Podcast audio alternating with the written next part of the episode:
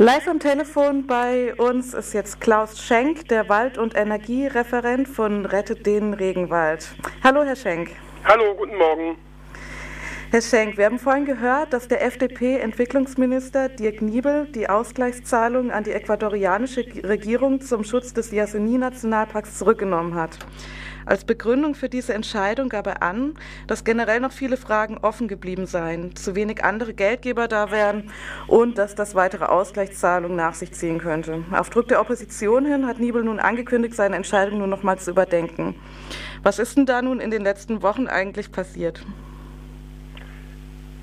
Über die internen Vorgänge im Ministerium kann ich nichts sagen.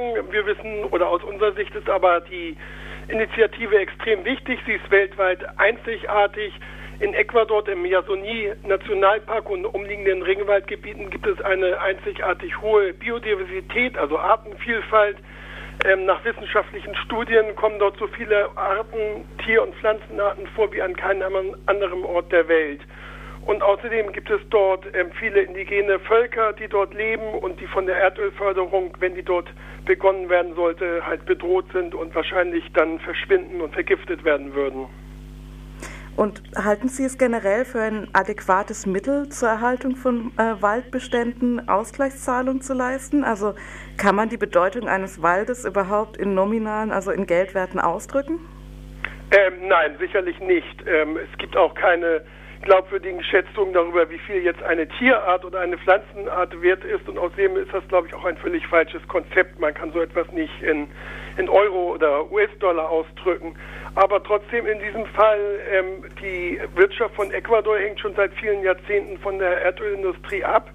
Und ähm, die Regierung von Ecuador möchte da wegkommen, also von der Abhängigkeit vom Erdöl und möchte das reduzieren. Und da stellt die Initiative auch im Anbetracht der Lage in Ecuador, der Artenvielfalt dort, der Indigenen, eine ähm, einzigartige Idee dar. Also dann halten Sie es in diesem Fall trotzdem für ein gutes Mittel oder sehen Sie andere Alternativen, wie man den Regenwald dort schützen könnte? Naja, generell, äh, das wissen wir ja bereits alle, müssen wir vom Erdöl wegkommen. Letztendlich wird es ja sowieso nicht mehr allzu lange Zeit reichen. Und es kann natürlich auch nicht das Ziel sein, jetzt in den allerletzten Winkeln der Erde noch ähm, die letzten Tropfen Erdöl aus der, aus der Erde holen.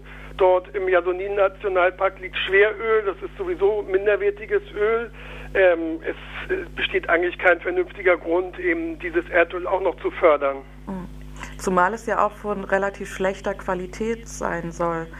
Ähm, und dann stellt sich auch die Frage, ob die Regierung von Rafael Carreras ähm, dann eventuell in anderen Gebieten anfangen wird, Öl zu fördern. Also selbst wenn Yasuni geschützt werden könnte, ist dann zu erwarten, dass die Ecuador ecuadorianische Regierung gemeinsam mit Erdölfirmen wie zum Beispiel der brasilianischen Petrobras einfach an anderer Stelle nach Erdöl bohrt. Es gibt natürlich noch Erdölvorkommen an anderen Orten, sowohl in Ecuador als auch ansonsten auf der Erde.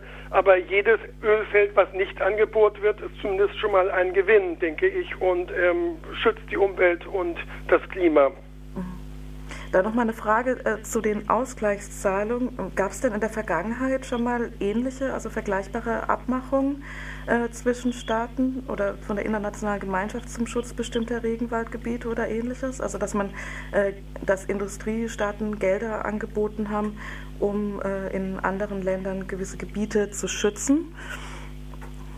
Ja, es gibt natürlich schon seit vielen Jahren internationale Naturschutz- und Regenwaldprojekte.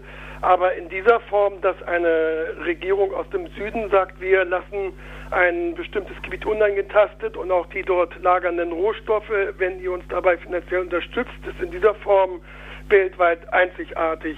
Der Bundestag hat ja auch diese Initiative schon ähm, 19, äh, 2007 mit den Stimmen aller Fraktionen unterstützt. Deshalb sehen wir halt auch den Minister Niebel dort in Zugzwang. Er muss halt ähm, sehen, wie die Bundesregierung diese Initiative unterstützen kann. Und steht und fällt diese Initiative denn mit der Beteiligung Deutschlands? Ähm, also zumindest ist Deutschland ein sehr wichtiger Beitrag oder ja, ähm, Partner in diesem Projekt und die äquatorianische Regierung hat auch auf Deutschland gesetzt. Die Bundesregierung hat immer signalisiert, dass sie sich an dem Projekt beteiligen will und hat bereits auch Studien in der Vergangenheit finanziert. und dass äh, Deutschland jetzt auf einmal so brüsk aus diesem Projekt aussteigt und eigentlich auch aus kaum nachvollziehbaren Gründen, ähm, finden wir nicht akzeptabel. Insofern begrüßen wir jetzt auch die ähm, Entscheidung im Ministerium zumindest anscheinend, dass ähm, das nochmal überdacht werden soll. Und besteht die Möglichkeit, dass wir hier aus Europa etwas tun können, um eben die Kämpfe für den Jasoni-Regenwald zu unterstützen? Ja, generell natürlich mit jedem Tropfen Erdöl oder auch ansonsten fossilen Rohstoffen, äh, die wir einsparen, helfen wir natürlich der Natur weltweit und dem Klima. Unser Verein veranstaltet auch auf der Webseite Aktionen jede Woche und Protestkampagnen. Für ähm, den Yasuni-Nationalpark haben wir uns schon dreimal mit solchen Aktionen eingesetzt. Ähm, ich glaube, auch das hilft, um die Regierung zu überzeugen. Okay, vielen Dank, Herr Schenk. Ähm, das war ein Interview mit Klaus Schenk, dem Wald- und Energiereferenten von Rettet den Regenwald e.V.